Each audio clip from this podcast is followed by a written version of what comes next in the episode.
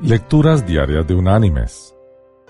La lectura de este día es tomada del libro de Job. Allí en el capítulo 8 vamos a leer desde el versículo 5 hasta el versículo 7, que dice, Si tú desde temprano buscas a Dios y ruegas al Todopoderoso, si eres puro y recto, ciertamente Él velará por ti y hará prosperar la morada de tu justicia. Y aunque tu principio haya sido pequeño, tu estado al final será engrandecido. Y la reflexión de este día se llama Montana. La mayoría de los estadounidenses oyen Montana y piensan en dos cosas. Un estado y una estrella de fútbol americano. Joe Montana es un grande del deporte en todos los aspectos.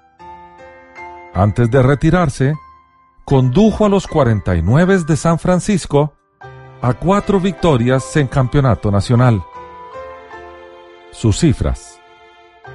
16 temporadas, 40.551 yardas, 3.409 pases completados, 273 anotaciones y el puntaje más alto para un quarterback, 92.3, de un pasador no activo de la historia.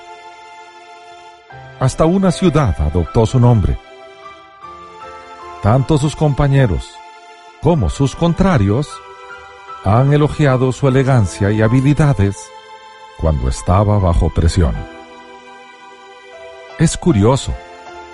Antes eran pocos los que creían que Montana tuviese posibilidades de hacer algo grande. Se crió en Monongahela, Pensilvania, a la sombra de anteriores grandes del fútbol americano, tales como Unitas, Blanda y Namath. Cuando entró en el equipo de la Universidad de Notre Dame, estaba en la línea 17. En la época en que estaba en secundaria, condujo a su equipo en el año 1979 a una victoria en un retorno a la Copa Cotton. Pero ningún equipo de la liga profesional parecía interesarse por él. Dos días antes del reclutamiento, atrajo atención de los seleccionadores y fue finalmente elegido por los 49 de San Francisco en la tercera ronda en la selección del año 1982. Una vez allí, estuvo sentado en el banco detrás del quarterback de inicio por una temporada y media.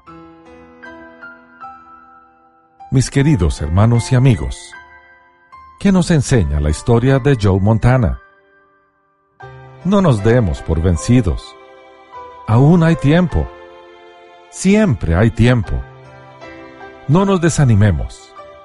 Todo aquel que ha llegado donde está, comenzó desde donde estuvo. Si temprano buscamos a nuestro Dios, Él velará por nosotros. Así está escrito. Y aunque tu principio haya sido pequeño, tu estado al final será engrandecido. Que Dios te bendiga.